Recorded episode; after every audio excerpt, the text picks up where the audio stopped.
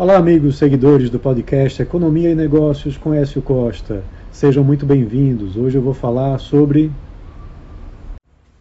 a Câmara que aprovou um projeto que cria teto para juros rotativos do cartão de crédito. Essa proposta limita o total cobrado a título de juros e encargos financeiros ao valor original da dívida. Esse projeto ainda passará pelo Senado, mas pode trazer aí algumas preocupações. Né? A Câmara dos Deputados aprovou na terça-feira esse projeto que propõe a criação de um limite aos juros rotativos do cartão de crédito. Atualmente, a taxa média anual é de 439,24%. O crédito do cartão de crédito, né, o crédito rotativo do cartão de crédito, ele é acionado quando o cliente não paga integralmente a fatura do cartão.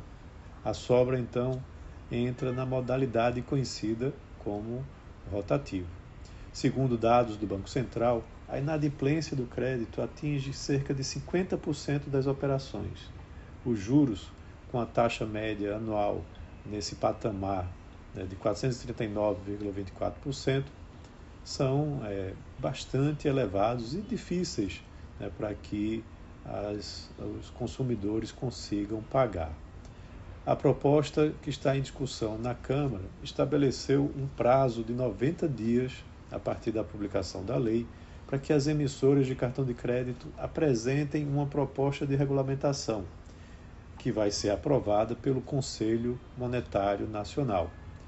E aí é nessa proposta de regulamentação que será definido um teto se isso não acontecer, o total cobrado a título de juros e encargos financeiros não poderá deixar é, de exceder, ou seja, não poderá exceder o valor original da dívida. É uma questão também importante que o projeto ainda propõe a possibilidade de portabilidade do saldo devedor do cartão de crédito e de operações parceladas de saldo devedor. O objetivo é estimular a competição e a redução da taxa de juros. Né? Os consumidores vão ter direito à portabilidade desse saldo devedor da fatura do cartão de crédito e de outros instrumentos de pagamento pós-pagos e também outras dívidas relacionadas, até mesmo aquelas já parceladas para qualquer instituição financeira ou instituição autorizada a funcionar pelo Banco Central. Com isso, você pode trazer mais competição entre os emissores de cartão de crédito, né, incentivando a adoção de práticas aí de crédito responsável e reduzindo as taxas de juros cobradas em, em financiamento do saldo devedor da fatura de cartão de crédito e dos outros instrumentos. Isso é importante né, porque você vai ter é, uma maior concorrência. Inclusive, a proposta proíbe que as instituições financeiras cobrem pela portabilidade dessa dívida. Um instrumento parecido já existe com a portabilidade do financiamento imobiliário, por exemplo. Já com relação à imposição de um teto né, para as taxas de juros, isso é bastante problemático, porque isso pode inviabilizar né, muitas eh, transações que venham a ser feitas com o cartão de crédito. Hoje o Brasil é o único país do mundo, né, é um dos únicos países do mundo que faz operações de parcelamento em cartão de crédito.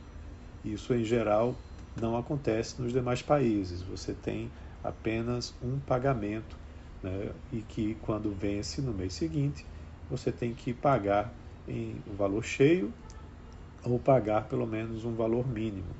Aí sim, contratando uma operação de crédito direto com a operadora de cartão.